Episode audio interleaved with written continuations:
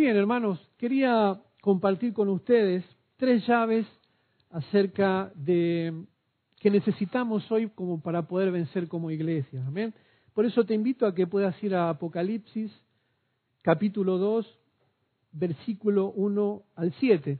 Vamos a estar hablando de, de tres iglesias, porque en total son siete iglesias que nos habla el Apocalipsis, pero pude extraer tres llaves que nos pueden servir o te puede servir a vos como para poder conquistar. Amén. Y dice así la palabra del Señor.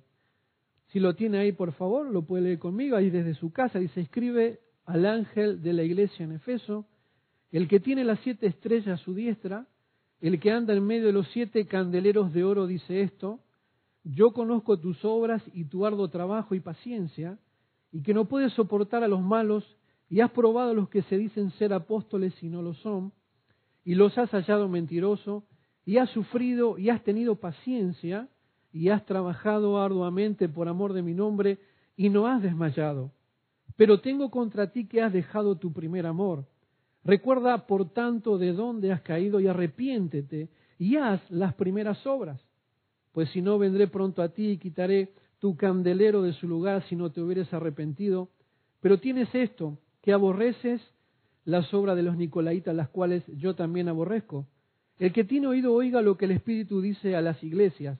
Al que venciere le daré a comer del árbol de la vida, el cual está en medio del paraíso de Dios. Yo quiero ser reiterativo con esto. Muchas veces cuando eh, me toca dar la palabra o exponer la palabra, a veces soy reiterativo. ¿Por qué? Porque muchas veces lo decimos de primera, pero no se entiende. Y me ha pasado muchas veces de llevar la palabra, ¿no? En los anexos, pastor y de pronto ver diferentes tipos de hermanos que por ahí uno está mirando para allá, el otro para allá, otro masticando chicle, otro, bueno, atento. Entonces de pronto es como que yo soy un poco reiterativo y quizás pesado. Pero en el primer análisis de este punto, ¿no? Acerca de lo que Jesucristo mismo se está revelando a esta iglesia a través del apóstol Juan, nosotros podemos ver tres cosas solamente, eh, digamos, en, este, en el desarrollo de esta primera parte a la iglesia de los Efesios. Jesucristo siempre, en primer lugar, se va a presentar como la solución a tus problemas. Él se va a presentar a esta iglesia como la solución a su problema. Y ahora te voy a explicar. En segundo lugar, Él va a traer una demanda sobre esta iglesia. Él va a traer como una queja, podríamos decir, pero para bien, para un cambio, para una restauración. Y número tres, Él va a dar la, digamos, Él nos va a recompensar por haber obedecido a sus mandamientos, a esa demanda, a esa queja o lo que Él tiene en contra de nosotros. ¿sí? Las siete estrellas son los siete ángeles de las siete iglesias que nos dicen la primera parte eh, de este escrito, ¿no? Entonces, los siete candeleros son las siete iglesias. Nosotros lo vemos ahí a Jesucristo reflejado como total autoridad. Total autoridad. Las siete iglesias, los siete ángeles, a su diestra Jesucristo gobernando todo el ambiente espiritual de esta iglesia y a la vez teniendo ángeles. Obviamente estamos hablando de dos cosas. Estamos hablando un mensaje a los pastores, digamos, a los líderes, pero que a la vez hay una cúpula angelical que está acompañando ese ministerio a través del Espíritu Santo. Entonces, acá nosotros vemos, en primer lugar, eh, la palabra Éfeso quiere decir deseable, ¿sí? Eh, evidentemente, esa fue una iglesia fundada por el apóstol Pablo, ¿no? Una iglesia que caminaba en la revelación. Era una iglesia, si usted lee Efesios, es, eh, creo que eh, podemos decir así, como la carta más poderosa que tiene el apóstol Pablo para su iglesia. Ahí está todo el consejo de Dios para la familia. Lo presenta a Dios cuando dice, bendito sea el Padre y Dios de nuestro Señor Jesucristo. Él dice que nos bendijo con toda bendición. Una explosión ¿sí? exaltando al nombre de Jesucristo y presentando a Él con toda su autoridad. Da consejo para la familia y en la última parte de la carta Él nos habla acerca de que no tenemos lucha contra sangre y carne. Este es un tiempo donde no tenemos lucha contra sangre y carne, sino tenemos verdadera lucha con las huestes espirituales de maldad, con los principados en, en las dimensiones celestes, ¿no? Entonces dijimos que Jesús se va a presentar como el que tiene digamos, dice acá, Jesús se presenta como el que está en medio del candelero, ¿sí? Y realmente, si Jesucristo hoy no está en medio nuestro como candelero, la iglesia no va a poder iluminar. Y nosotros somos la luz del mundo, somos la sal de la tierra y necesitamos ser iluminados por ese candelero que es Cristo, porque es muy triste lo que Cristo le dice a esta iglesia, si no, dice, y ahora lo vamos a ver, ¿cuál es la demanda? La demanda es que has dejado tu primer amor. Iglesia, ¿será que hemos dejado nuestro primer amor? ¿Cuánto de ustedes recuerda su primer cita con su esposa? Su primer salida. Acá lo tenemos a Marquito. Yo no, no lo veo a él, pero estoy seguro que su corazón late para ver a su amada, ¿no? Amén. Y hace tú, tú, tú, tú, tú, tú, ¿no? ¿Qué cuarentena ni cuarentena? Estoy ahí, mi amor. Y nosotros hemos perdido ese primer amor. ¿Sí? Cuando nosotros venimos a Cristo, nos enamoramos de Él, le adoramos, nos rendimos, dejamos que el fuego de la llama del Espíritu pueda crecer cada día en nuestras vidas. Amén. Amén. Pero acá hay una demanda de Cristo contra esa iglesia. Tengo contra ti, iglesia, que has dejado tu primer amor. Por lo tanto, andá y arrepentite y comenzá a hacer las primeras obras. Yo no sé cuáles serían las primeras obras de esta iglesia, pero cuáles son. Pensá en un momento cuáles fueron tus primeras obras cuando veniste a Cristo. Mm. Pastor, estoy a su disposición. Ah. Pastor, acá le traje los diezmos. Pastor, esta es la ofrenda, esta es lo que conquisté. Hay una actitud de mi, pastor, ¿en qué puedo ayudar? Pastor, ¿puedo visitar a la, a la gente necesitada? Aquí estoy. Las primeras obras, yo no sé cuáles fueron tus primeras obras. Pero acá hay una demanda evidente de Cristo en contra de esta iglesia. Y nosotros nos podríamos ubicar en cualquiera de estos de estas tres iglesias porque desarrollar las siete nos llevaría muchísimo, ¿no? Vamos a simplemente meditar en tres en tres iglesias en esta noche. Amén.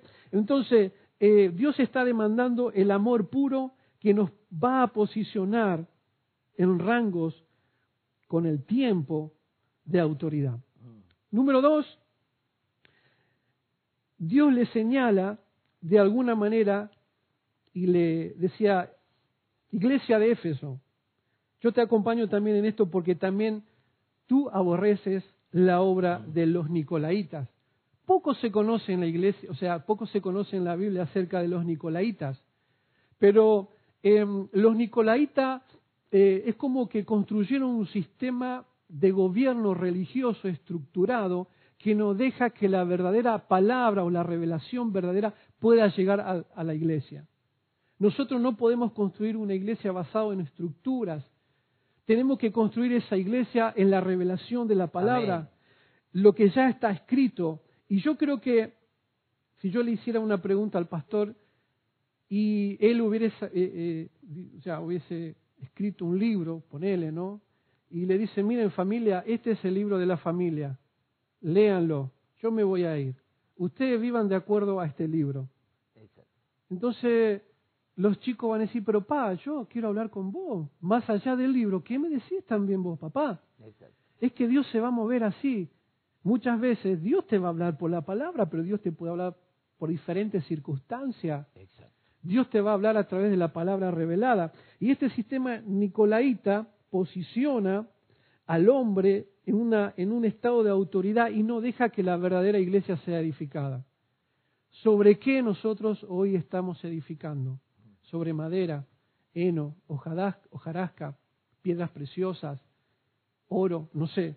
Iglesia, ¿sobre qué estás edificando hoy mientras estás en tu casa? Amén. Entonces, número tres, y acá está la recompensa para los que van a vencer.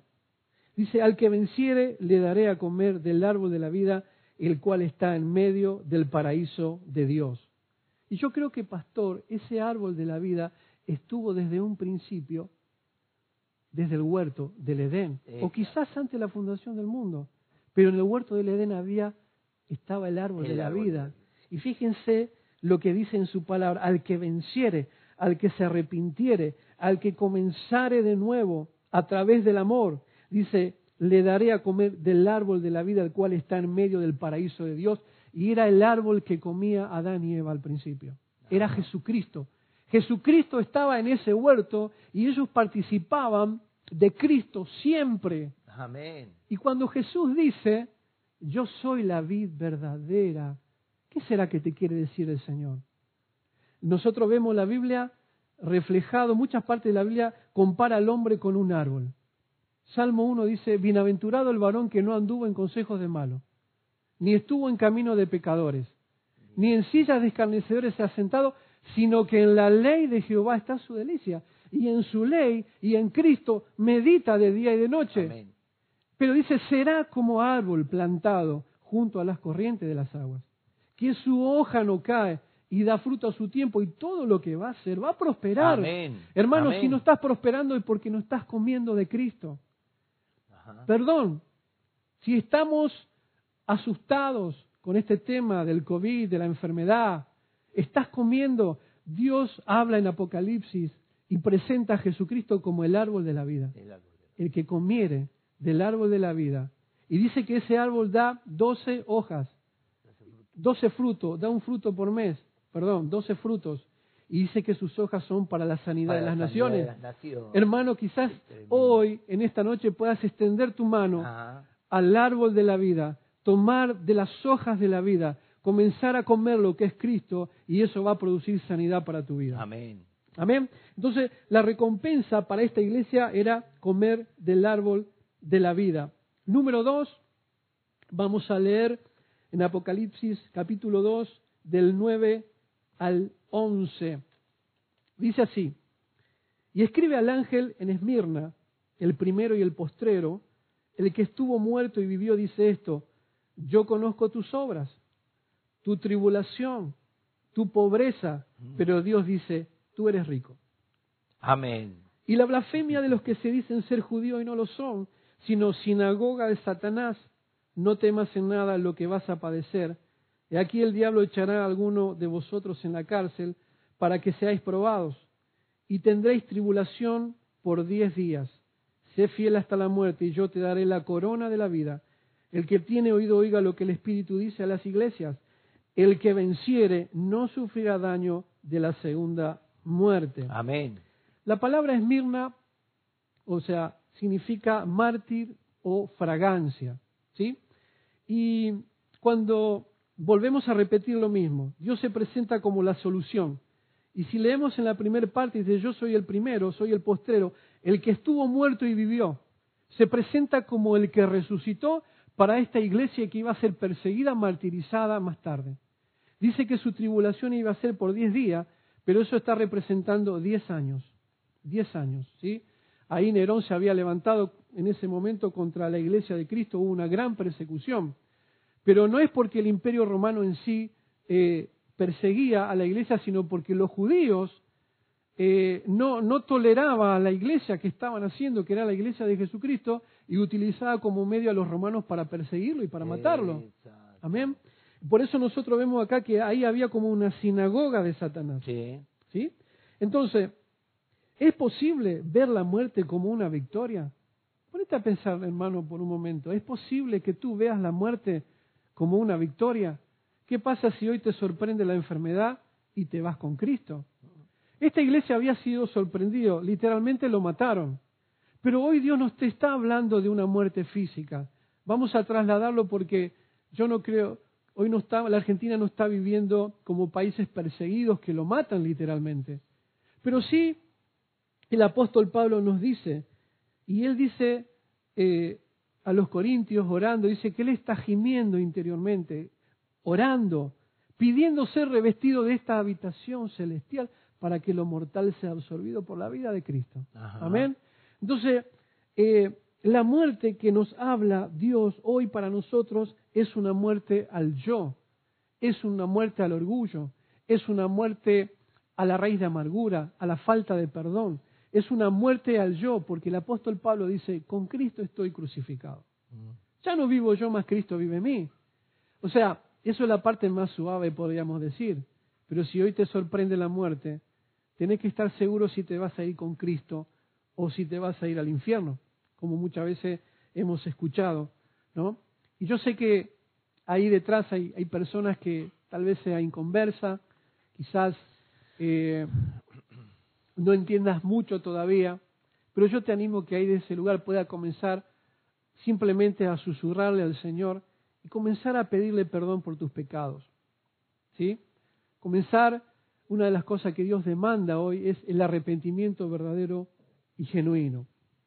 Entonces, nosotros no hablamos de una muerte física, lo dijimos, sino una muerte al yo, a nuestras pasiones, a nuestros deseos, a las, a las pasiones que batallan contra, contra el alma, dice el apóstol, ¿no? De crucificar esas pasiones, esos malos deseos. El apóstol dice en Gálatas 2.20, ya no vivo yo, ahora vive Cristo en mí. O sea que Él te da a entender que todo, todos sus planes, sus propósitos y aún sus pasiones las mata, las, eh, como que muere a ellas para que viva Cristo. Qué importante, ¿no? Amén. O sea, que el Señor tenga control de la vida de, las personas. Exactamente, exactamente. Así es. Y nosotros vemos que esta iglesia sufrió gran persecución. Sí. Em, yo creo que, pastor, nunca nosotros nos hubiéramos esperado todo esto, ¿no? ¿Quién diría que iba a venir todo esto sobre el mundo, sobre la tierra? Que iba a haber un parate general eh, a nivel mundial, porque esto no es solamente a nivel acá, nosotros, sino es a nivel en todos los países. Jamás íbamos a imaginarnos que el anticristo iba a utilizar esta técnica del terror, del miedo a la muerte, de poner una, una pena prácticamente en, todos lados, el que no usa barbijo, el que no hace, no te permiten salir, no te permiten. Jamás nos íbamos a imaginar eso, íbamos a imaginarnos cualquier cosa. Pero hoy se está revelando cómo va a actuar. Esto es una, una antesala. Una antesala de lo que realmente va a ser en el tiempo exactamente, del anticristo. Exactamente. Tanta crueldad desenfrenada. Desenfrenada. Y yo creo que a través de, la, de todo esto que nos está pasando también, si bien la iglesia hoy está encerrada, pero para muchos estamos siendo perfeccionados también a través de todo lo que, nos, que estamos viviendo, ¿no? Creo que hoy, el otro día escuchaba un reporte de Centroamérica, que no sé si en Puerto Rico habían dicho que murieron alrededor de 100 pastores del COVID, ¿no? Eh, eso no es, son casos entre tantos. Yo a veces nosotros no entendemos totalmente lo que está sucediendo tampoco. Podemos tener muy por arriba, podemos ver lo que está sucediendo y, todo lo que hoy sabemos es por medio de los medios de comunicación. Entonces, la segunda llave que yo eh, te quiero entregar hoy es la llave para vencer la muerte, ¿sí? Entonces esta es la llave que Jesucristo le presenta eh, a esta iglesia, porque Él se presenta como el que resucitó, como el que estuvo muerto y vivió. Y Jesús veía que esa gente iba al muere, porque Él lo permitió. Pero Él se presenta, pastor, muchacho, iglesia, yo estuve muerto y resucité. Ustedes van a morir, pero van a resucitar acá arriba al instante.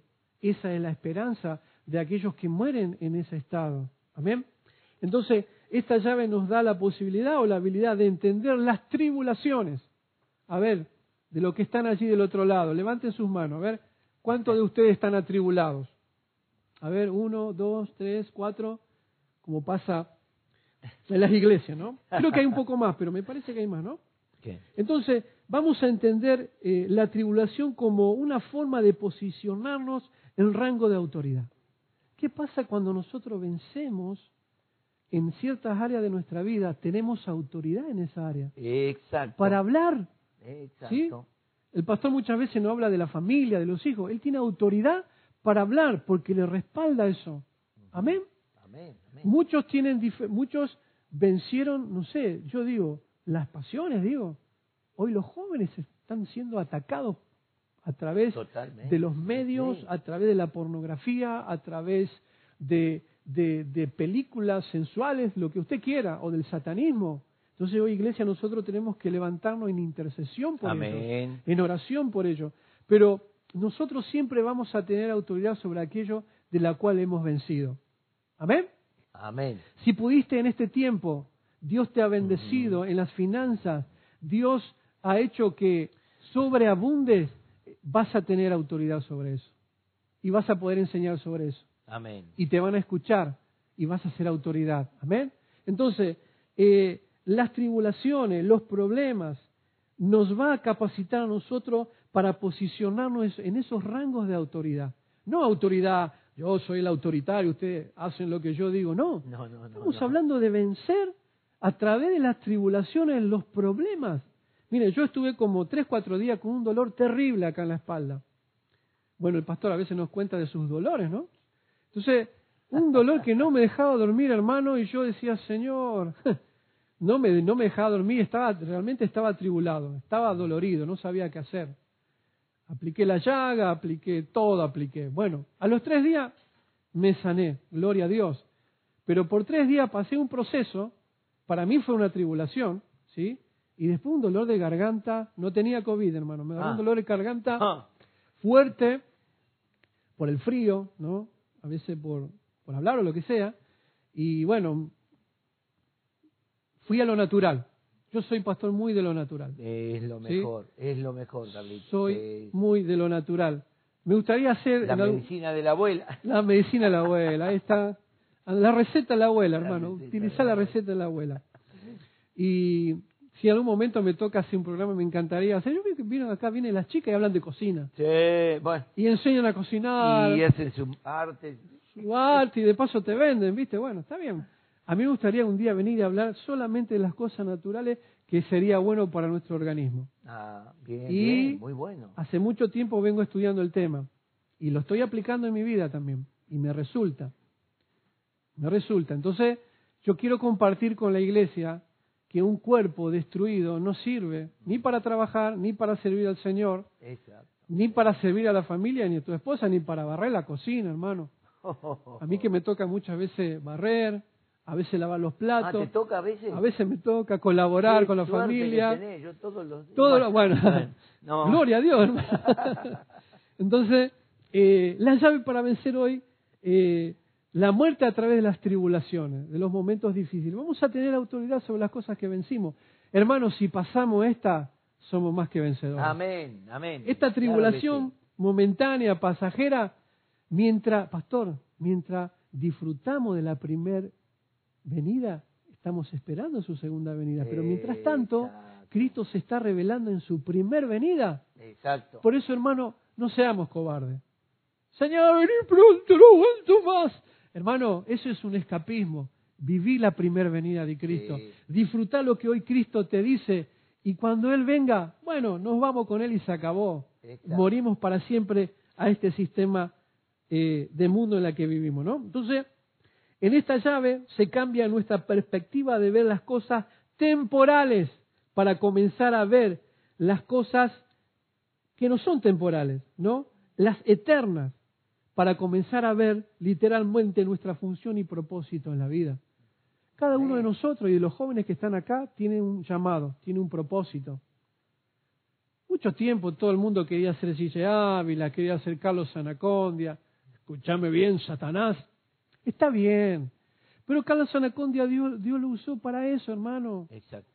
Si Dios te usó, te está usando en lo que sea en la iglesia, dale gloria a Dios. Él te va a recompensar por eso. Entonces, tenemos que tener en claro nuestro llamado. ¿Para qué Dios nos llamó? Los que están en la alabanza, perfeccionense, santifíquense. Ustedes tienen que bajar el cielo a la tierra. Cuando ustedes estén adorando, esto se tiene que mover no por el espíritu inmundo, sino por el espíritu de Dios que mueve las cosas. No que se, se mueven los muebles, hermano. No, sino por el Espíritu Santo. Entonces, ¿cuál es la llave en, en esto? Recién lo dijimos. Y ahora vamos a ir al tercer y último punto que cuando Dios le habla a la iglesia de Pérgamo. Amén. Pérgamo significa lugar alto y acá nos posiciona en el poder de la palabra. Y ahora lo vamos a ver por qué por qué Dios eh, se presenta para solucionar este problema con la espada de dos filos que es la palabra. Y lo vamos, a, lo vamos a leer, pastor. Esto está en Apocalipsis 2, del 12 al 17. Y escribe al ángel de la iglesia de Pérgamo, el que tiene la espada aguda de dos filos, dice esto, yo conozco tus obras y donde moras, donde está el trono de Satanás, pero retienes mi nombre y no has negado mi fe ni aun en los días en que Antipas, mi testigo fiel, fue muerto entre vosotros, donde mora Satanás. Pero tengo unas pocas cosas contra ti, que tienes ahí a los que retienen la doctrina de Balaam, que enseñaba a Balac a poner tropiezo delante de los hijos de Israel, a comer de cosas sacrificadas a los ídolos y a cometer fornicación. Y también tienes a los que retienen la doctrina de los nicolaitas, la que yo aborrezco. Por tanto, arrepiéntete, pues si no, vendré a ti pronto y pelearé contra ellos con la espada de mi boca. Amén. El que tiene oído, oiga lo que el Espíritu dice a las iglesias. Al que venciere, daré a comer del maná escondido, y le daré una piedrecita blanca, y en la piedrecita escrito un nombre nuevo, el cual ninguno conoce sino aquel que lo recibe. Amén. Como dijimos, Pérgamo significa lugar alto y acá la clave es el poder de la palabra. Y él, volvemos a repetir, él se va a presentar como la solución a través del- de la palabra, de la espada que es la palabra. Número dos, él va a presentar su demanda contra la iglesia, digamos su queja. Y número tres, él va a dar la posibilidad de los que arreglen eso de tener un premio. Y lo dice, a lo último, dice, al que El que venciere, venciere. Daré a comer del maná escondido. Y ahora vamos a explicar eso. Y le voy a dar una piedrecita blanca en la y en la piedrecita ha escrito un nombre nuevo, el cual ninguno conoce, sino aquel que lo recibe. Eso también lo vamos a explicar un poco sin profundizar demasiado, ¿no? Porque esto, si lo vamos a profundizar, da para mucho más. Amén. Amén. Entonces, el que tiene la espada aguda de dos filos. ¿Y quién es el que tiene la espada aguda de dos filos? Si está del otro lado y me estás escuchando. Es Jesucristo. Jesucristo. Amén. Entonces, fíjense cómo Dios se va a revelar Él mismo. Al... Sí, pastor. Sí, perdón, el capítulo 19 del libro de Apocalipsis dice al que viene montado en el caballo blanco, el verbo de Dios, ¿verdad? Dice, de su boca sale una espada aguda para, para herir con ella a las naciones. Quiere decir que la palabra de Cristo va a ser tan contundente que las naciones van a ser trastornadas por su palabra, Amén, amén. no por una espada, Sí, natural, sí. por esa palabra que Sale como espada de dos sale filos. como espada, que va a traer revelación y arrepentimiento. Y dice, y todos los reyes y los poderosos y los capitanes se arrepentirán y Amén. dirán a las montañas, a, los- a las piedras, cúbranos. Vos fíjate qué, importante va a ser la palabra de juicio en el día final. En el día final. Tremendo Amén. será. Exactamente. Y a esta iglesia en particular, Dios le está hablando de que Él es esa espada, ¿no? Que, que necesita. Entonces hoy yo te animo, hermano, que tú Sí, puedas sí. utilizar la palabra como espada para vencer en todo tipo de circunstancias. Amén. Amén. amén. El pastor nos decía al principio, vamos a hacer un culto y vamos a cantarle al Señor. Exacto. Y vamos a tratar de cantar la palabra. La palabra cantada. Exacto. Miren, yo no quiero criticar a, a ningún tipo de músico, yo, nuestros músicos son excelentes, pero hoy en día se ha comercializado mucho Sí. eh, la alabanza, la adoración dentro de la iglesia y vos no sabés si le está cantando a la novia, está bien cantarle a tu esposa, gloria a Dios, y le está cantando al Señor, no tengo nada en contra, No, pero eso no va a ser tan efectivo como cuando cantamos la palabra.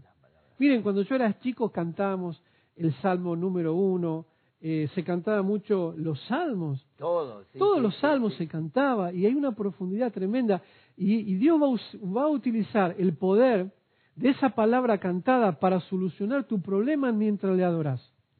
Amén. Amén. Mientras estás cantando esa palabra, este, Dios va a estar trabajando por ti. Esa espada va a venir. Y esta iglesia, y ahora vamos a, vamos a ir terminando ya, como dice el pastor, y le damos una rosca más de vuelta. Amén. Dice, Jesús libera el juicio con la autoridad de la palabra, como decía el pastor recién. ¿sí?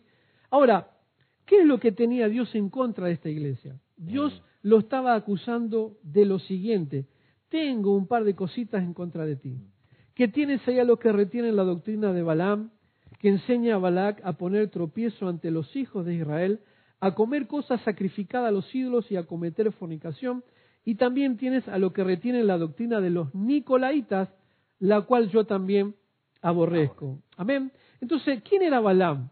En realidad, estuve un poco escudriñando quién era este profeta Balaam, y Balaam en realidad no pertenece a ninguno de las doce tribus de Israel. Balaam en realidad era un profeta pagano, era un profeta como casi pagado.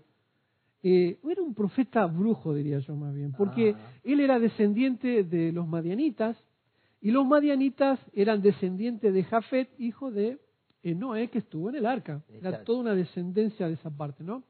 Entonces, Balán en realidad fue de alguna manera contratado por Balá, que era un rey pagano que estaba, digamos, su territorio estaba pegado a la de Israel y no resistía a ese pueblo, este Balac, y contrataba a Balán para maldecir a Israel. Eso cuando Israel salió de Egipto y se dirigía a la tierra prometida. Sí, claro. Él, cuando Israel se acercó a sus tierras, él quiso que Balaam lo maldiga porque sabía que, era, que la palabra de Balaam iba a tener autoridad. Vos Iba a tener- fijate, exacto. un rey pagano sabía que este profeta, si soltaba el nombre de Jehová una palabra, por eso Dios lo detiene en el camino y le dice, ojo con lo que vas a hacer, porque ese pueblo es un pueblo bendito. No Exactamente, lo vas a maldecir porque es bendito. exactamente.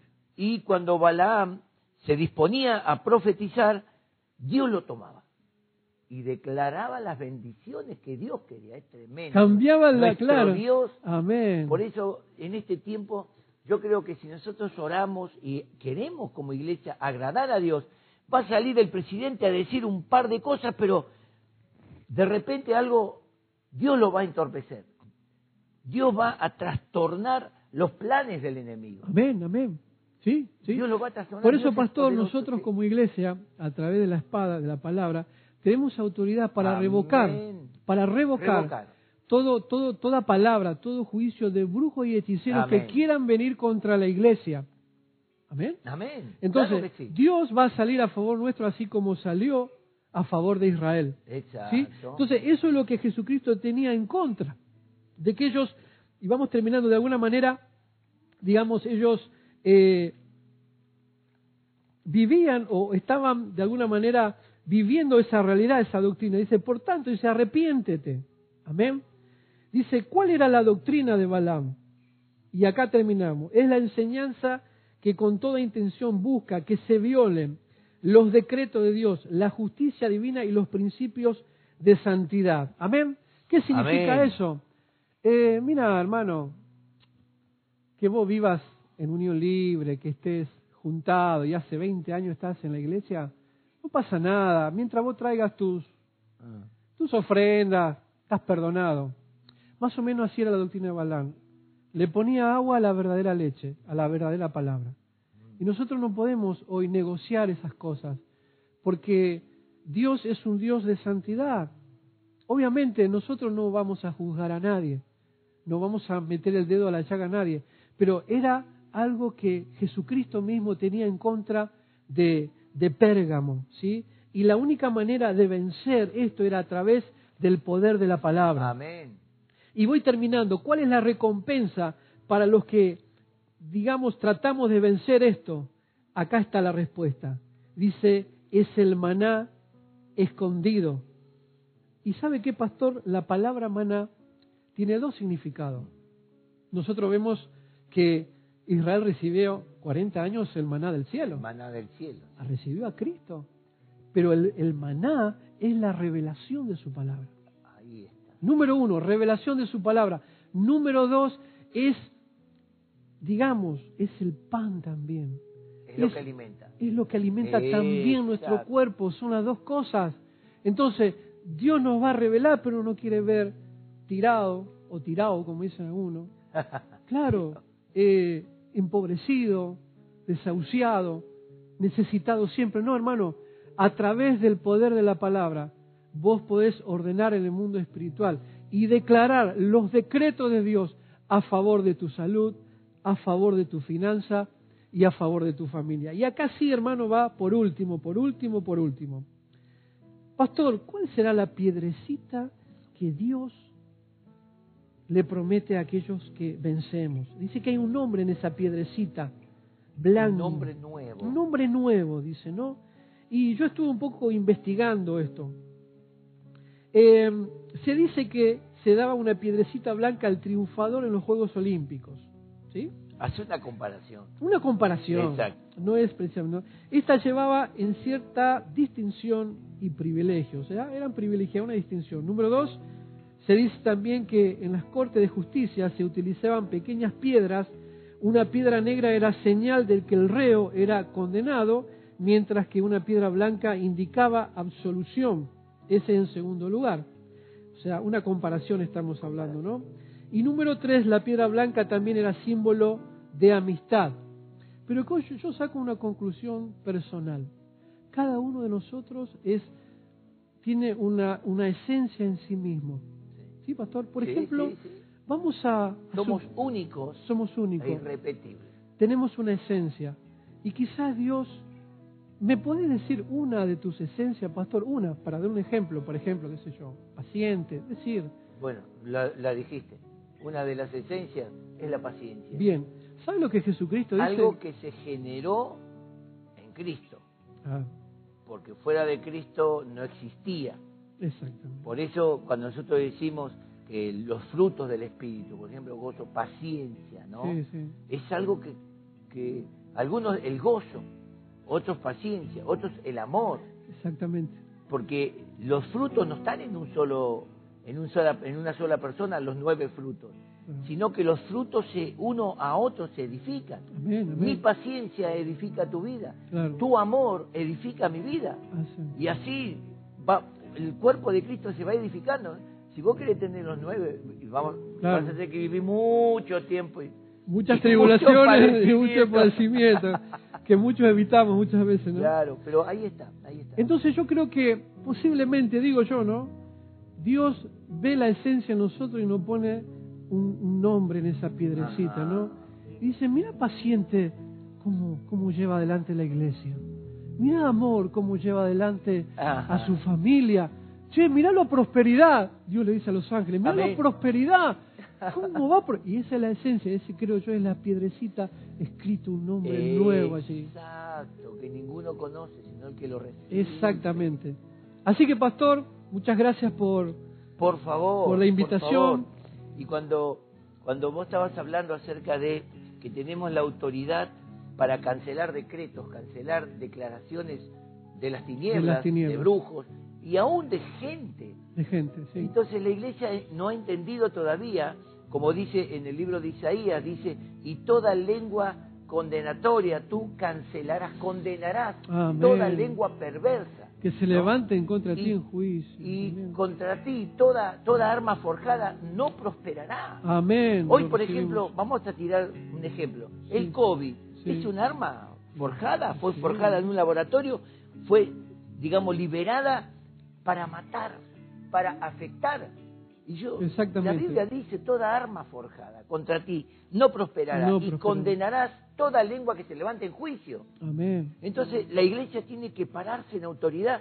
Y cuando alguien suelta una palabra, por ejemplo, el aborto, cancelamos. Amén, Pero la iglesia dice, ¡ay, qué terrible! ¿viste? En vez de levantarse y cancelar, por eso es una espada. Amén.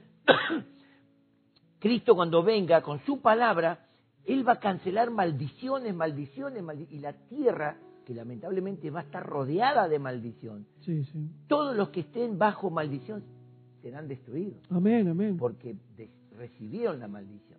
Cuando nosotros leemos capítulo 14, 15, 16, hasta el 17 de Apocalipsis, vemos que detrás de las plagas dice, y aún así no se arrepintieron, y aún así no se apartaron de sus fornicaciones, y aún así, y Mm. otros levantaban y maldecían, sabiendo que hay un Dios en el cielo. Entonces, cuando Cristo venga, va a encontrar una, una gran humanidad, no toda, ¿eh? Sí, sí. pero una gran humanidad que aceptó ser maldita. ¿Y sí? Hoy tenemos mujeres que, mujeres que Dios le dio el don de tener hijos, gritando en contra del fruto de su vientre, Tremendo. pidiendo muerte legal. Tremendo, tremendo. Vos fíjate, hoy la maldad, cuando el anticristo comience a reinar y despliegue toda la maldad y no esté la iglesia para frenar, porque el apóstol Pablo dice bien, hay algo que todavía lo detiene, Que lo detienen. hasta que eso sea quitado. Exactamente. Yo no quiero imaginarme lo que va a ser el despliegue de maldad en el tiempo del anticristo. Terrible, Terrible. terrible. Pero qué bueno esto. Nosotros como iglesia, hermanos, tenemos una palabra de poder, tenemos una espada de dos Amén, filos. amén. La espada primero me limpia a mí, Amén.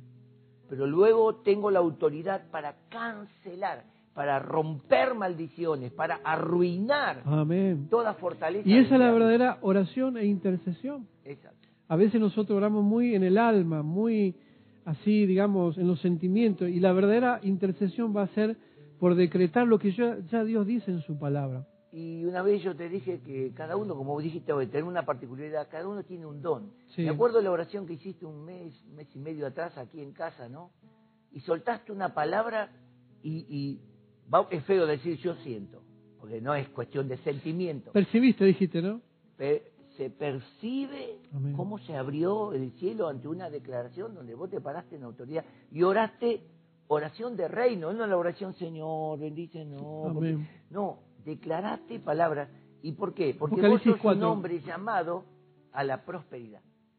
Dios te probó, te probó y te Mm. probó. Amén. Hoy Dios te está bendiciendo y te va a bendecir. Entonces vos sos el instrumento de Dios para la obra financiera, para los empresarios de la Amén, amén, amén. Y yo sé que Dios, Carlito, casi te lo profetizo, te va a soltar después de este tiempo, te va a soltar una gracia que vos vas a, vas a ministrar empresarios. Mirá lo que te digo. Amén, amén. Gracias. Porque. Dios ya te procesó, ya te, te pasó por el fuego y vos saliste y no te quemaste, Amén. porque te, te agarraste del Señor. Exactamente. Entonces, qué importante esto. Orar la oración del reino, no la oración del penitente, miserable de mí, ¿quién podrá ayudar? Bueno, pero la oración del reino. Y a mí me gustaría, Carlito, que vos, Amén. que vos nos lleves en oración. Amén. Que vos sí. tenés esa, esa palabra, cada uno tenemos, pero por ahí tenemos que romper una algo que nos está atando, ¿no? Como que nos estamos adentro de algo y eso se tiene que romper y que en esta noche se rompa. Y hablo hacia el ministerio poder y conocimiento de Dios, Amén. que cada uno pueda liberarse, liberarse de esa, de, de esas, ¿cómo podemos decir? Estructuras y hasta podemos decir estado religioso de que siempre nos quiere llevar a decir, ojo, vos no sos más. Vos no, no es que somos más que el otro, pero somos más de lo que nosotros pensamos. Amén. Porque en Cristo Jesús tenemos que alcanzar su estatura. Exactamente. Tenemos que alcanzar esa estatura. Amén, amén. En. Cristo Jesús. En Cristo, obviamente, en Cristo. Amén. Por eso, para finalizar, cada uno tiene un, un llamado, un don, como dice el pastor, pero que no te olvides que si estás pasando este, este proceso, esta tribulación, que lo está pasando el mundo entero, Amén. no te olvides que Jesucristo, que tiene en su mano la espada de filo, va a pelear por vos. Y que el ángel de Jehová va a acampar alrededor tuyo, como poderoso gigante. Amén. Pero la palabra de Dios dice a los que le temen. Amén. Si tenés uno de los siete espíritus de Jehová, ese es el temor de Dios. Nada, la iglesia busca el poder, pero no busca el temor. Tenemos que buscar el temor primero, para que después el poder que Dios te dé no te la creas, sino que lo puedas llevar con, con cordura, como dice la palabra, sin creerte más ni menos. Pero uno de los siete espíritus de Jehová es el temor de Jehová. Después viene el consejo, conocimiento, poder, es lo que la iglesia busca. Pero sin temor de Dios, no va, no, el poder te va a arruinar, hermano. El poder te va a llevar al infierno. Sin temor de Dios, el poder ha hecho que muchos abandonen a sus esposas, a sus hijos, detrás del supuesto poder que cambia gente. Cuando abandona a sus hijos, su familia, en pos de esas cosas. Así que vamos a orar, Vamos a orar. vamos a soltar una palabra de poder. Amén. Amén. Te invito a que cierres tus ojos un momento, iglesia. Señor, te damos gracias por compartir este momento, de edificarnos en tu palabra, de, de hablar del reino, Señor. Y yo sé que en este tiempo, así como se ha desatado legiones, legiones de demonios en el mundo, también sabemos que se está desatando legiones de ángeles Amén. a favor del pueblo de Dios, a favor de cada familia, a favor de cada hijo. Yo declaro, yo declaro sobre tu vida, hermanos, yo declaro, la palabra de Dios dice que los ángeles son espíritus ministradores enviados a favor de aquellos que somos herederos de la salvación. Amén. Y si tú eres un heredero de la salvación, yo declaro en esta hora que ángeles comienza a invadir tu casa, que ángeles comienza a través de Jesucristo mismo y del Espíritu Santo, toman esa espada y comienzan a cortar Amén. a la derecha, a la izquierda, rompiendo esos yugos de esclavitud, rompiendo esas cadenas que te atan a la pobreza, a la miseria, a la enfermedad, a la necesidad. Hoy nosotros lo declaramos en la ley del acuerdo con nuestro pastor, Amén. con los adoradores, lo declaramos y lo soltamos en esta, en esta noche a favor de tu vida, a favor de tu familia. Declaramos a aquellos que no tienen empleo, Esta semana Dios te va a sorprender. Aleluya. Esta semana el ángel de Jehová te va a sorprender. Jesucristo mismo te va a sorprender. Y soltamos esta palabra que rompe yugo, que rompe Amén. cadena, que rompe todo obstáculo que no te permite avanzar. Oh, En el nombre Señor. poderoso de Jesús, te bendigo hermano, toda la bendición de Dios para tu vida. Amén. Amén. Adoramos un momento, hermano. Amén. Como estamos. Cerra tus ojos, quizás toma la mano de tu familia allí, o si estás solo. Vamos a ir a la presencia de Sí, Dios Señor. pero en adoración.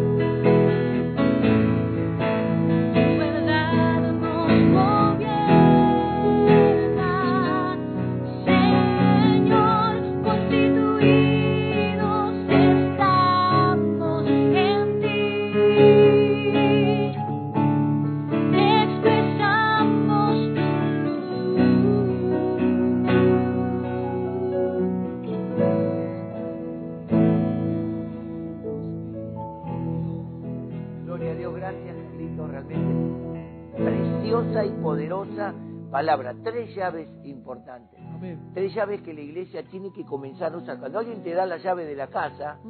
¿verdad? Es para que entres y puedas disfrutar. Pastor, ¿te acordás cuando te dieron la llave de la Amarok? ¿Te acordás? Bueno, no, yo, vos digo, ¿qué habrá pasado ahí? Y yo la guardé en el bolsillo y dije, ¿ahora qué hago con esta llave? ¿La usás? Fue algo tremendo, Amén. ¿verdad? Eh, poner en marcha esa camioneta y decir, es mía. Sí, Y cuando el Señor dice, le daré la llave, la llave, porque las llaves son de Cristo. amén. Él le dijo, Pedro, a ti te daré la llave. Y Pedro abrió el. Evangelio a, a las A naciones las prácticamente. naciones, sí, sí, sí. Entonces, qué importante saber que Dios nos está entregando llaves. Y gracias, Amén. Carlito. Realmente, el día lunes estuvimos en la oración y yo declaré que vos ibas a traer, no, no dije vos, Carlito, ¿no? No, no, no. Dije, va a traer un, un principio que lo tenemos que entender y aceptar. Amén. Porque muchas veces no se acepta la palabra, Sí. no se recibe la palabra. Uy, qué linda. Claro, Pero quedó ahí. Claro. La palabra quedó dando vuelta y nadie se apropió de la palabra. Exactamente. Qué sí. bueno que en esta noche vos te apropies de esa palabra, ¿verdad? Amén. Y que pongas en práctica estas tres llaves en tu vida. Amén. Yo conozco tus obras, dice el Señor. Exactamente. En eso tenemos, tenemos un estado de conciencia, ah, el Señor me conoce. Y tenemos un, un estado de descanso, el Señor me conoce. Exactamente. Está el que es atormentado porque el Señor conoce todo, todo lo que hago. Y está el que dice, gloria a Dios, Señor, tú lo sabes todo. Y cuando, y por último, no yo en mi caso, Sí, ¿no? Quiero ser reiterativo en esto. En todos los capítulos de las siete iglesias, Sí. Dios se presenta, Jesucristo se presenta primero como la solución, viendo lo que va a venir sobre la iglesia. Ajá. Lo segundo, Él ve y demanda a la iglesia los cambios. Y en tercer lugar, Él mismo dice, yo te voy a recompensar por estos cambios. Amén. Entonces, todo lo contrario de lo que Satanás hace. O sea, Él te acusa, ¿sí? Sí, ¿No? Te acu- el acusador exacto. te arruina, te mata y no te da ninguna posibilidad de premio, al contrario. Exacto. Entonces nosotros vemos la fidelidad de Cristo en todas estas iglesias. Exacto. Y en la iglesia también poder y conocimiento de Dios, digamos, ¿no? Que vos podés decir, wow, ¿en cuál de las siete iglesias yo estoy? ¿Con cuál me identifico? Lee las siete iglesias, lee los siete capítulos Sí, sí, y ahí. Dios te va a hablar.